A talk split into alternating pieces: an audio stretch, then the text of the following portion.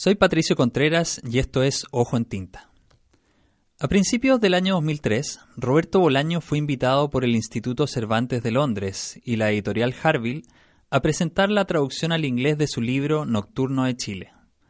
Su presentación fue registrada en una cinta radiofónica y almacenada en el depósito audiovisual de la biblioteca del Instituto Cervantes en la ciudad inglesa.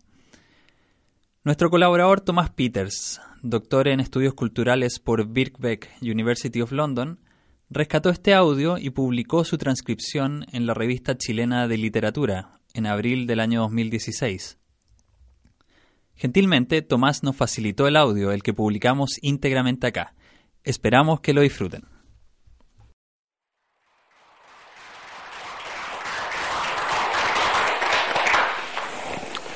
Buenas tardes. Antes que nada, agradecer esta presentación excesivamente generosa de Gonzalo del Puerto y la amabilidad del Instituto Cervantes y de la editorial Harville. Yo, a mí me parece muy extraño estar en un Instituto Cervantes en donde no se pueda fumar. Así que eh, perdonaréis mi, la brevedad, o al menos utilizaré eh, esta circunstancia como, como un pretexto para justificar mi brevedad. Porque tampoco es mucho lo que tengo que decir sobre una novela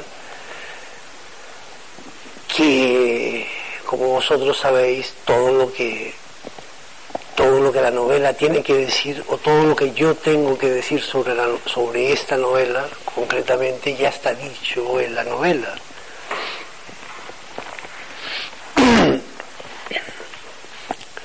En realidad, Nocturno de Chile es una obra muy sencilla que plantea dos ligerísimos problemas formales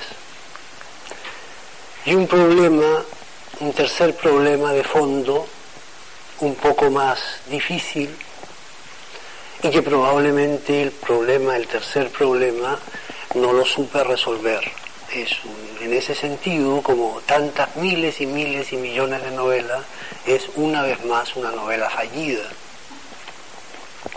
Los dos problemas formales si mal no recuerdo,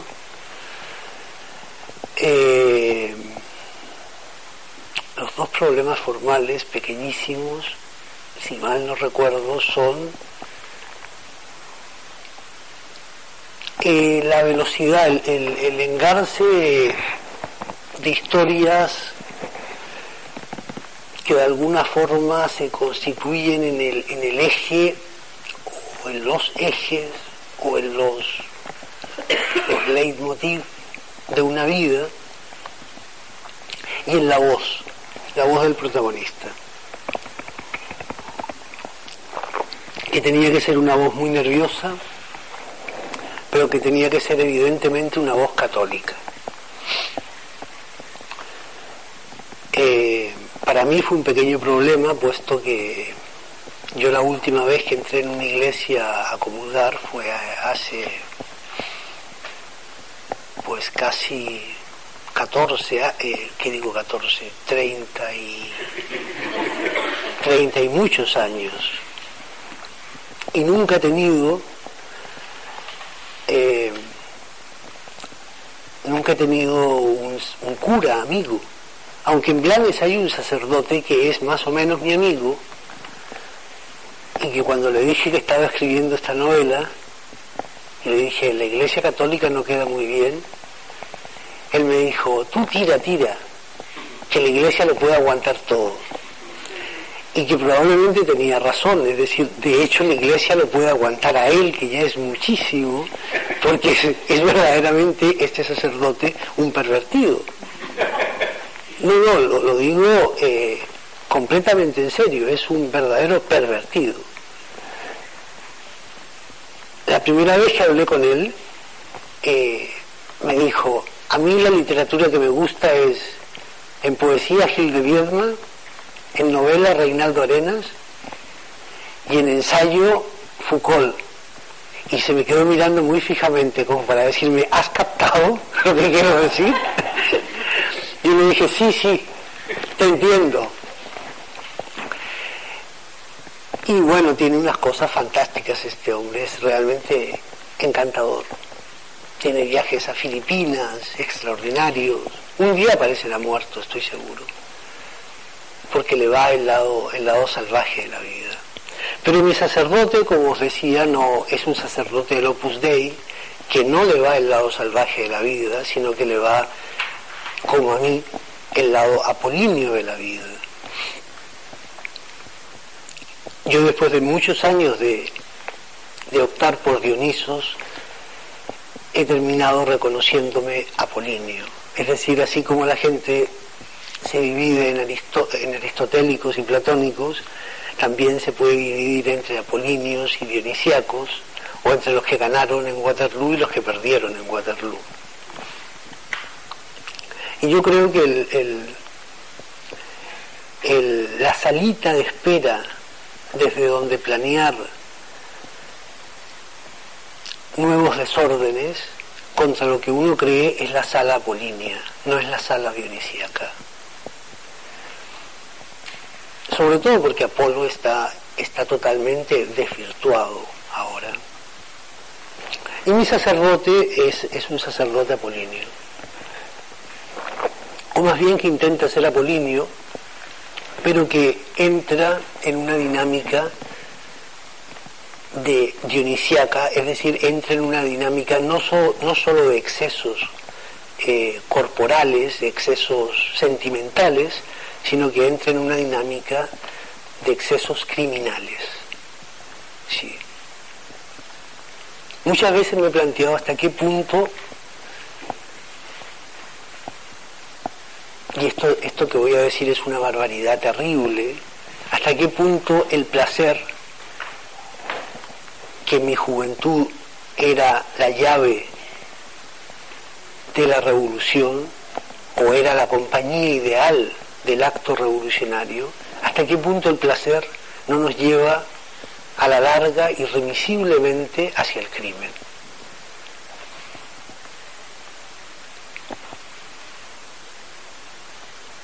el placer sentido como Baudelaire tiene un verso magnífico al respecto. Cuando él habla de del tedio, del aburrimiento, él dice en el, en el poema El viaje, creo que es, más Oliver me corregirá si me equivoco, dice un desierto, un oasis de horror en medio de un desierto de aburrimiento. Todo, todo finalmente se reduce a eso. Vivimos en un desierto de aburrimiento, en un desierto infinito de aburrimiento que comienza con nuestro nacimiento y acaba con nuestra muerte, pero en el cual hay un oasis. En ese oasis se producen los actos más inhumanos, más bestiales, más repulsivos para cualquier tipo de ética, pero que a la vez nos concede esos actos un, instante de soberanía,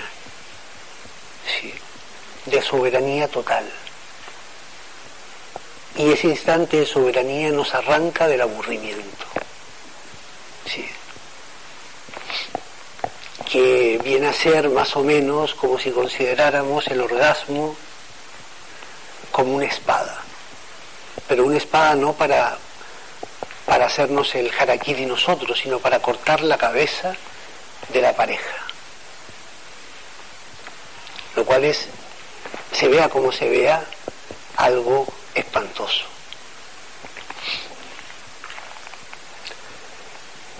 Y volviendo a mi sacerdote, pues él, él circula por este desierto de aburrimiento y vislumbra desde este desierto infinito de aburrimiento las luces del oasis, del oasis del horror. y de una manera no muy práctica, o no muy real, mejor dicho, penetra, o cree que penetra, o sueña que penetra en el oasis del horror. Pero claro, él entra en un oasis de horror y sigue siendo un sacerdote. Es un sacerdote absolutamente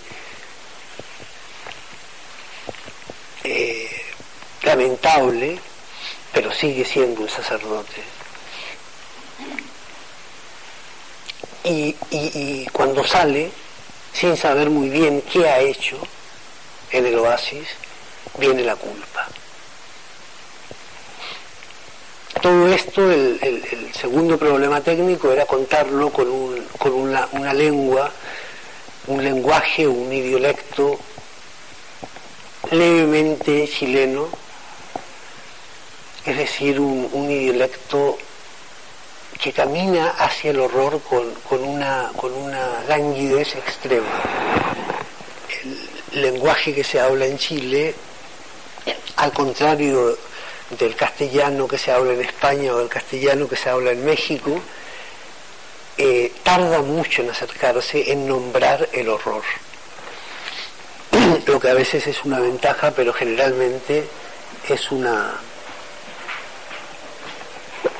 generalmente es una es una desventaja. El horror en, en en el castellano peruano, por ejemplo, en el castellano mexicano, vaya, uno puede llegar rapidísimo a él.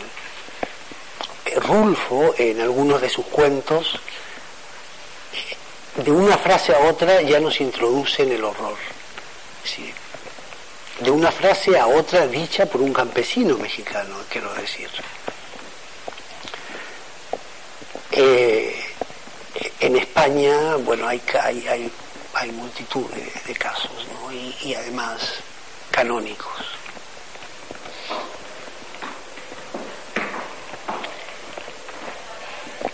Y creo que este problema, pese a todo, al ser un problema pequeñito, y al ser yo chileno, y al no tener mal oído, pues está resuelto.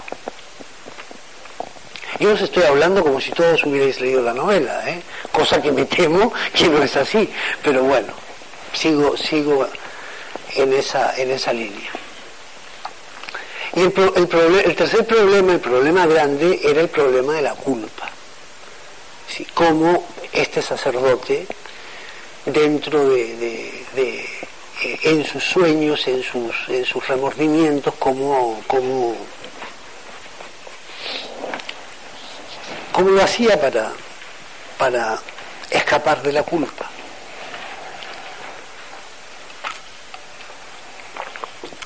Y este, pues no, no voy a incidir mucho en él porque creo que no, no está del todo bien resuelto, que la culpa es algo mucho más complejo, pero también algo mucho más sencillo. ¿sí? Vaya, en ocasiones es algo sencillísimo.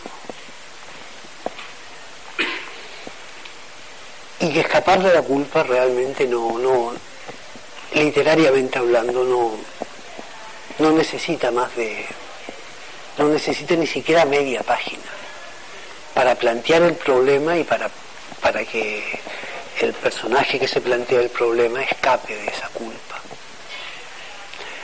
Y bueno, esa es toda la novela. Si hay alguno de ustedes que la ha leído en inglés, lo que tendría yo que decir es que Chris Andrews, mi traductor en lengua inglesa, es un excelente traductor y que sin duda la, mejoró. Pero sin la menor duda, él mejoró la novela. Eh, por lo tanto, yo estoy muy, muy contento de la, de la versión de la versión inglesa de la novela porque seguramente es mejor que la versión española. Chris es un poeta extraordinario, pero muy bueno. Probablemente sea la persona que en Australia más conoce eh, este, este, esta franja en la historia literaria francesa que es el Oulipo, el Ubriar de literatura potencial. Y, como poeta es, es, magnífico. Yo quisiera, me, encantaría poder ser traductor como él y poder eh, traducir sus poemas. El problema es que conforme pasan los años voy olvidándome de, lo poco que sabía de cada lengua, lo poco poquísimo que sabía de cada lengua, incluso de la lengua española, que es algo que noto que me pasa cada vez más a menudo, me olvido de palabras y cosas por el estilo. Pero bueno, sobre todo me gustaría acabar diciendo que, que la versión inglesa está totalmente en deuda con Chris Andrews. De hecho, está tan en deuda con Chris Andrews que hay un cuento inédito aún que le dedico a Chris. Porque, eh, como suelen decir las pescateras de Blanes, Chris Andrews es como si me hubiera parido. lo, cual, lo cual es difícil de imaginar. Pero bueno, en cualquier caso, el pretexto de la traducción de, de esta novela ha hecho que Cris y yo seamos amigos, amigos por ahora epistolares, pero amigos, y ya el, solo hecho de, ganar un amigo a través de una novela me parece una cosa maravillosa porque estoy absolutamente seguro de que Chris vaya, es adorable. Y él tampoco me considera a mí demasiado pesado. O sea, vaya, mejor imposible. Borges decía que, la literatura te tiene estos misterios. No tal vez escribí Nocturno de Chile solo para hacerme amigo de Chris Andrews ya sería motivo más que suficiente para, para pensar que el trabajo estuvo bien hecho. Y eso es todo. Si queréis hacer cualquier pregunta o, o lo que sea, eh, hacerla.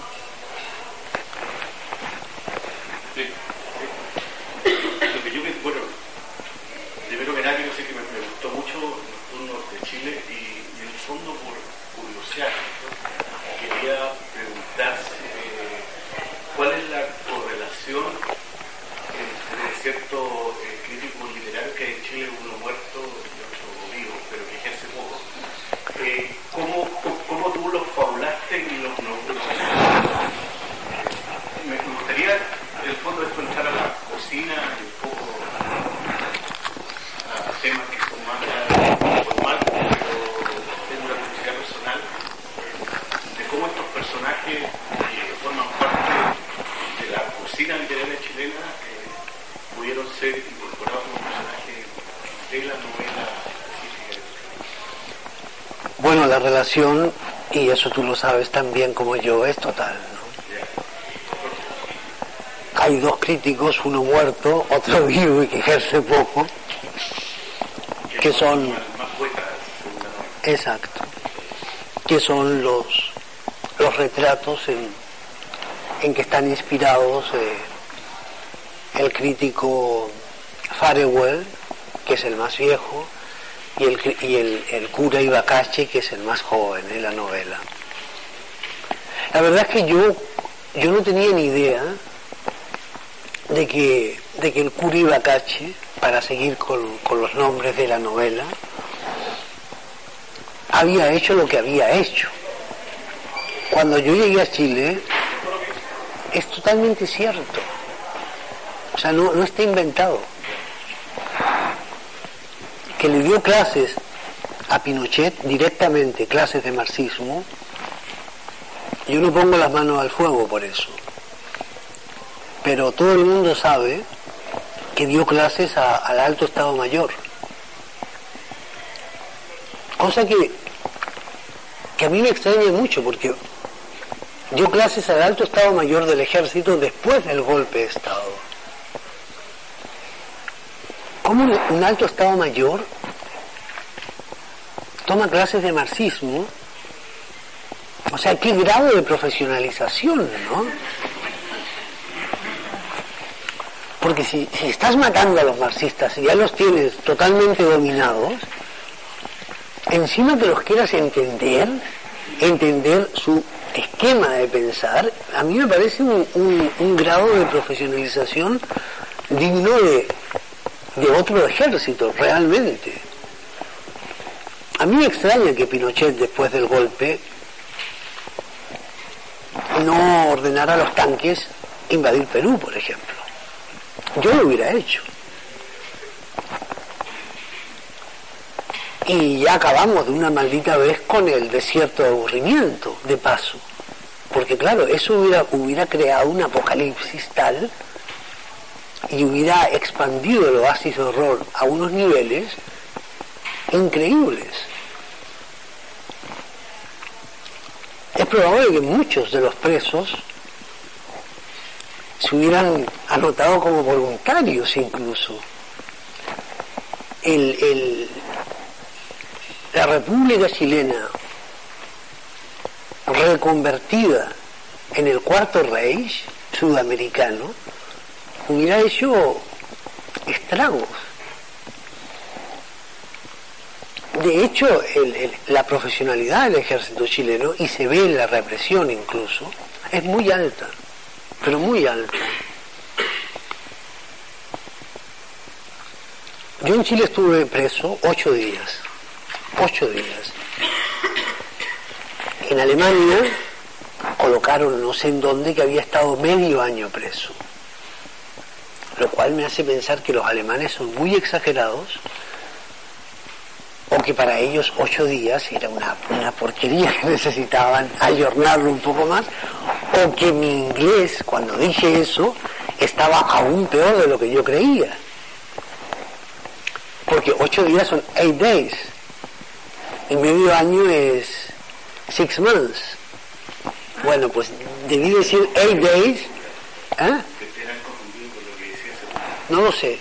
Yo en todo caso siempre dejaba muy claro que estábamos en, en situaciones muy, muy distintas. El caso es que yo durante los ocho días que estuve detenido, que no fui torturado, me extrañó muchísimo la enorme profesionalidad de ese ejército en, la máquina de moler carne que era la represión. Pero una verdadera máquina de moler carne, pero qué bien lo hacían. ¿sí? Con qué. cómo respetaban cada paso, cada. Era como una obra de teatro no, o de teatro kabuki. ¿sí?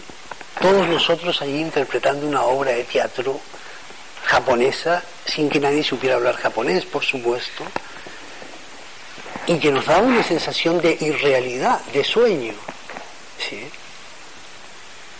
Por ejemplo, durante esos ocho días un compañero se quiso suicidar. Y va el tonto y lo dice. Si te quieres suicidar, no lo digas. Suicídate. Y este tipo dice, yo no aguanto más, o me sacan de este limbo o me suicido. Lo sacaron del limbo, lo tuvieron 24 horas en una celda de presos comunes, en una celda de castigo de presos comunes, y al cabo de 24 horas volvió. Yo no había visto nunca en mi vida, tenía yo 20 años, salir a alguien más o menos entero y ver cómo regresaba alguien absolutamente demolido. Claro, esto lo hicieron ellos en, su, estructura de teatro kabuki, simplemente para convencerlo que no se suicidara, de que, de que dentro de lo mal que él estaba, no estaba nada mal. ¿Sí? Era como una especie de, de psicoanálisis pero como si en vez de darte el psicoanálisis un psicoanalista te lo diera un, un, carnicero psicópata, ¿no? Pero que se refrenaba siempre. Y, tenía un, un, cierto encanto, sobre todo si uno lo veía con 20 años y bajo la óptica del humor negro.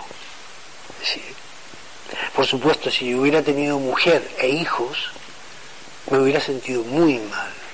También probablemente hubiera deseado suicidarme. Bueno, de hecho, a los 20 años uno siempre está haciendo teatro y en algún momento pensé, bueno, esto va, esto va a ser interminable y esto es kafkiano y lo mejor que puedo hacer es suicidarme. Pero cuando pensé eso se acabó todo,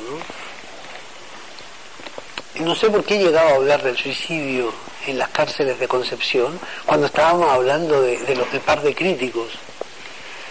Ah, ya.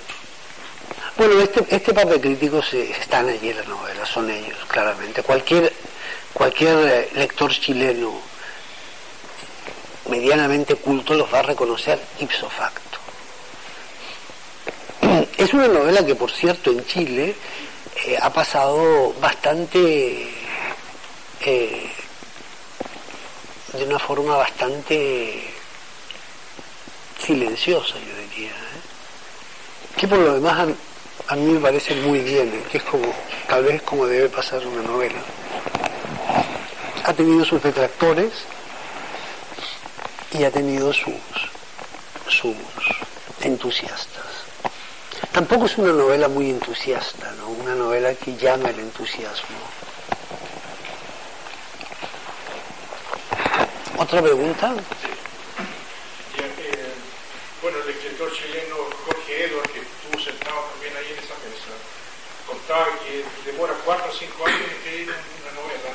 El otro escritor chileno que también estuvo allí, Carlos Franz, demora seis o siete años.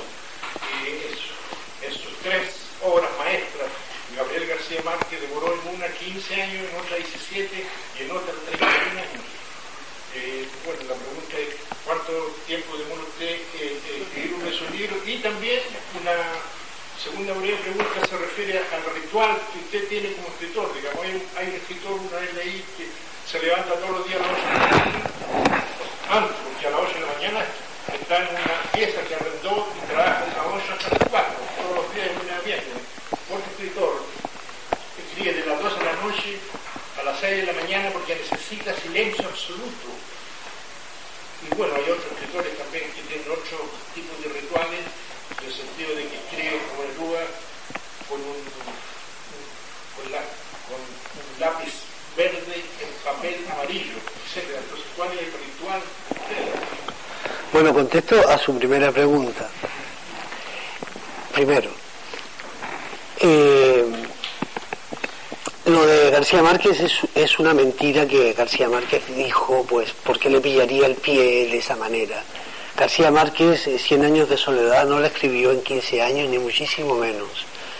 Tardó aproximadamente dos años en escribirla. Fue lo que le duró el dinero que sacó de la venta de un coche dos años.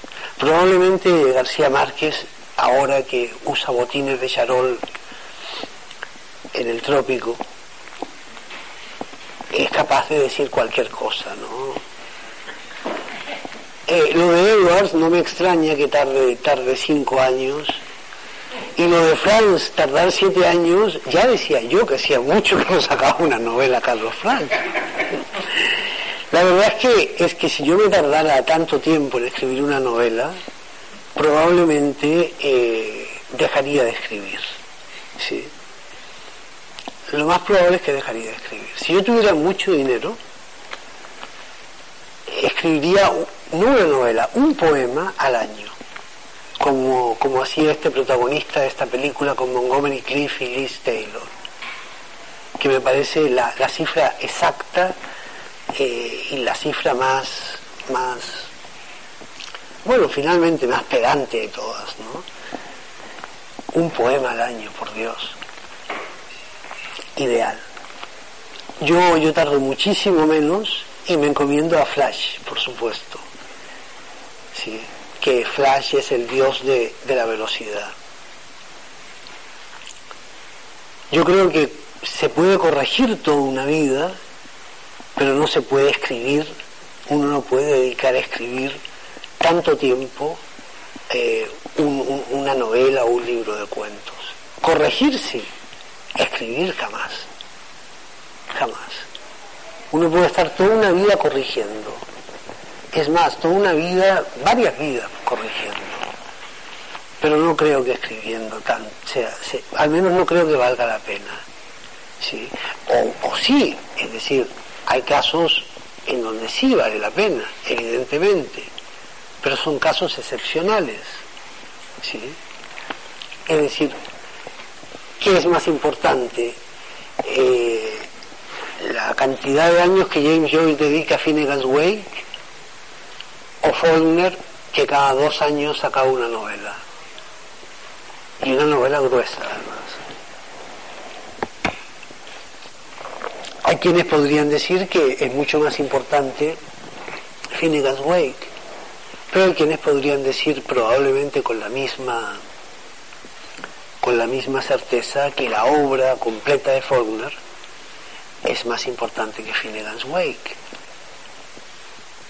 En cualquier caso no son más que, que aspectos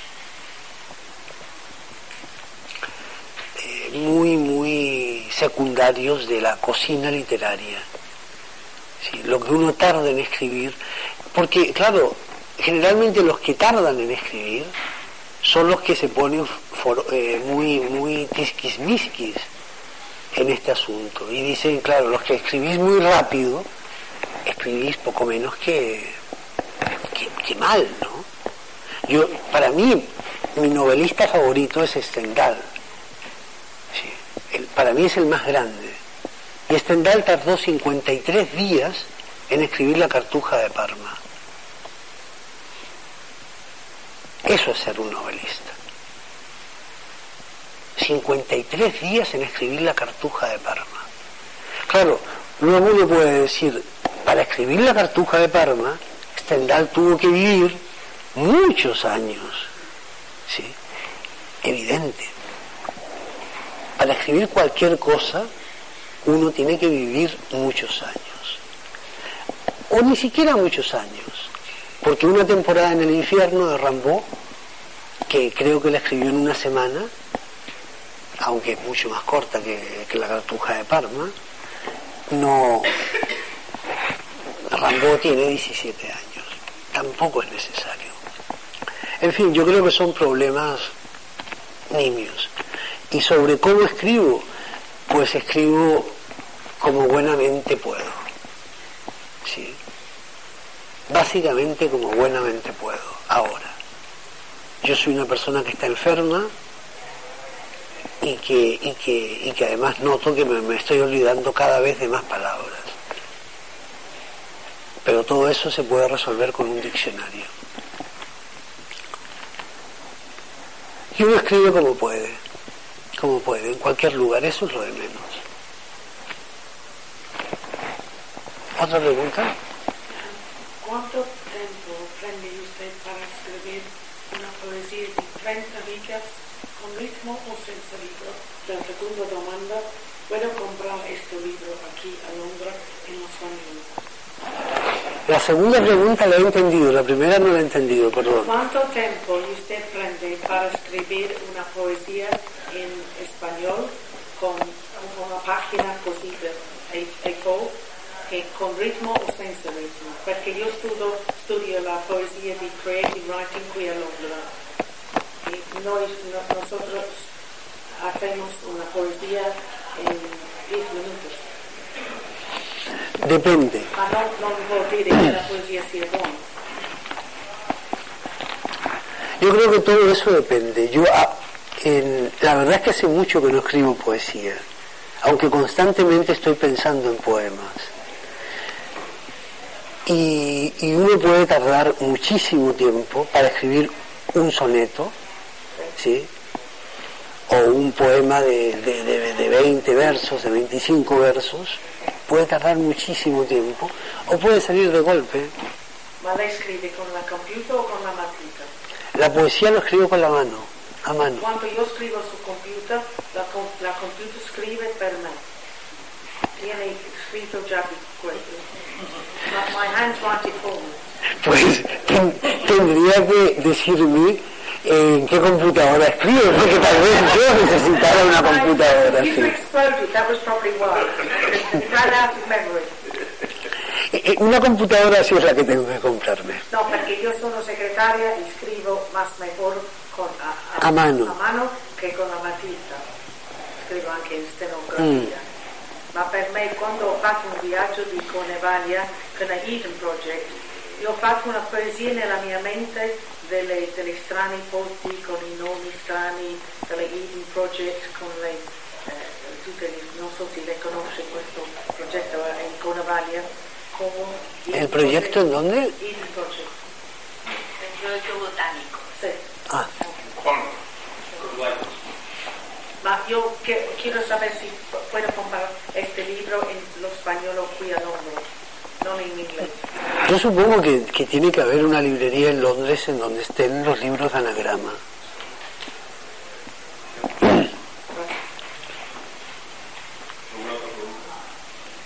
Yo quisiera referirme a, un- a una conversación que hay en el libro, en el cual uno de los críticos dice más o menos que él es un sodomita, que se declara sodomita. Todos los chilenos son sodomitas, no solamente los chilenos en general, sino los hombres. Ah, yo creo que todos los hombres en general somos sodomitas. ¿Y por qué? Porque contra lo que se suele creer de Sodoma escaparon muchos más que, que Lot y sus hijas. Yo, yo creo que- que todos, todos somos sodomitas. Las mujeres, los hombres, los niños, los perros, los gatos, las palomas, todos, todos somos sodomitas. El problema no es si, ser sodomita o no ser sodomita. El problema básicamente, finalmente, y casi siempre, es qué hacer con el horror. Sí. El problema es un problema moral. Además, el cuerpo, co- todo lo que está en el cuerpo está para algo, y generalmente para más de una cosa.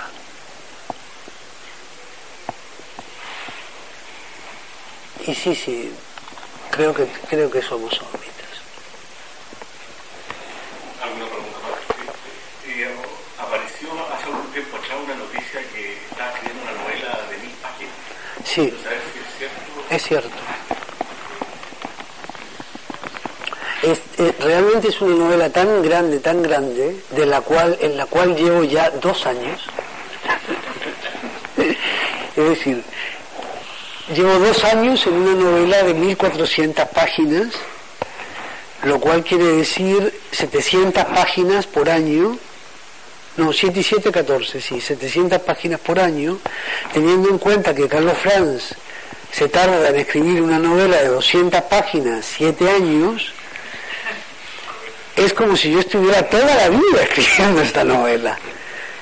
Ha- Hagamos de cuenta que llevo pues unos 15 años escribiendo esta novela, si es que lo de Carlos Franz es cierto.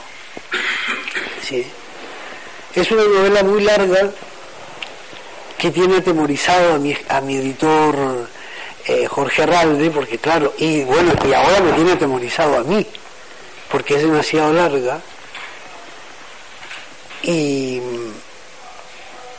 y probablemente eh, sea necesario eh, hacer un corte y que salgan dos novelas allí. ¿Tiene atemorizado esto? ¿Quiere decir que la novela ya está finalizada, ya tiene las 1400 páginas? Tiene las 1400 páginas, pero aún no ha finalizado la novela. ¿Cómo? En corrección. No, no, y salen cosas nuevas. Lo que pasa es que una novela más páginas tenga, hay un momento en que te, hace- te, te conviertes en adicto a los personajes, a las facilidades que el texto te, te, te- te está dando, facilidades que al principio eran, eran imposibilidades, y, y esa adicción, esa especie de politoxicomanía por tus propios personajes y por lo que le empieza a suceder a todos, eh, se hace en cierta forma, se te escapa un poco de las manos. muy poco, ¿eh? pero de alguna manera se escapa de las manos.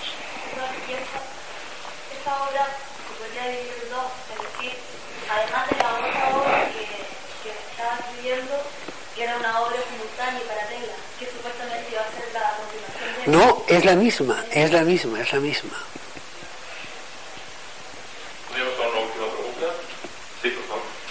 Sabes que me gustaría hacerte la segunda pregunta que había, que había querido hacer al principio. Se refiere sobre todo a la, al tema del horror al cual tú te refieres y que creo que es central. ¿no? Y cómo, eh, cómo resuelves tú el tema de, eh, por ejemplo, frente a los niños, como tú decías, siendo padre de dos niños muy distintos de un joven de 20 años, sobre todo frente a los problemas morales y los problemas eh, del horror eh, del aburrimiento, por otro lado, o sea, todos los temas que tocamos. Tú lo, los desarrollas, pero ¿cuál es como el, el cuál es tu proyección? ¿Cómo, cómo enfrentar el tema ese frente al, al medio? Bueno, en esta novela hay dos niños que son dos hijos de una tor- torturadora. Y uno de ellos aparentemente no se da cuenta de nada, pero otro que probablemente tampoco se da cuenta de nada, siente o presiente el horror que vive en su casa. Yo como padre de dos niños nada más, a mí me parece, bueno, reacciono como, como cualquier padre, simplemente con miedo. Yo quiero evitarle a mis hijos cualquier ofensa, cualquier, cualquier, cualquier cosa mala a ellos. Es, lo, es lo normal. Un padre no quiere que sus hijos sufran. O es casi lo, lo normal. Y, creo que el problema es irresoluble. ¿sí?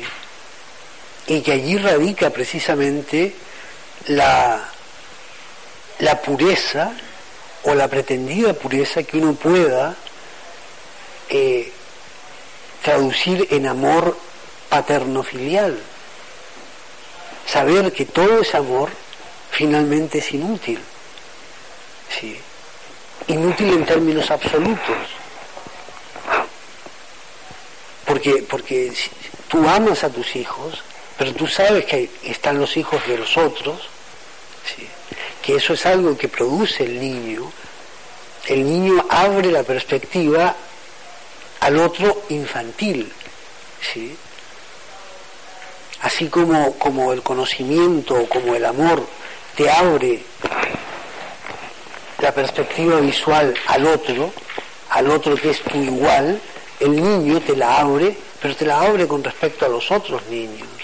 Y tú sabes que hay otros niños que están muriendo de sida en África, que, están, que son huérfanos, que están siendo violados, martirizados, en fin, toda la, gama de- de- del horror posible. Y además sabes que es irresoluble. Sí. Ir- Irresoluble al menos de una manera práctica. Que no puedes hacer nada. Pero que eso no impide que el no poder hacer nada no impide el que te sientas culpable, porque tal vez lo mejor es sentirse culpable. A mí hay, algo, hay una de las pocas cosas que me gusta de la, de la religión, de la religión judeo-cristiana, es el sentimiento de culpa. Sí. Yo creo que es buenísimo tener el sentimiento de culpa. Y es buenísimo que vayamos con esa joroba y que carguemos esa joroba. Esa joroba probablemente se deshaga sola, o no, o no, sola no, sin duda no, pero se deshará de aquí a, a 300, 400 años, o a 500 años. ¿sí? Que alguien conteste el teléfono, por favor. Una, una pregunta de cortesía al final. eh, Ah, es, es muy interesante escucharle su presentación del libro. Ah,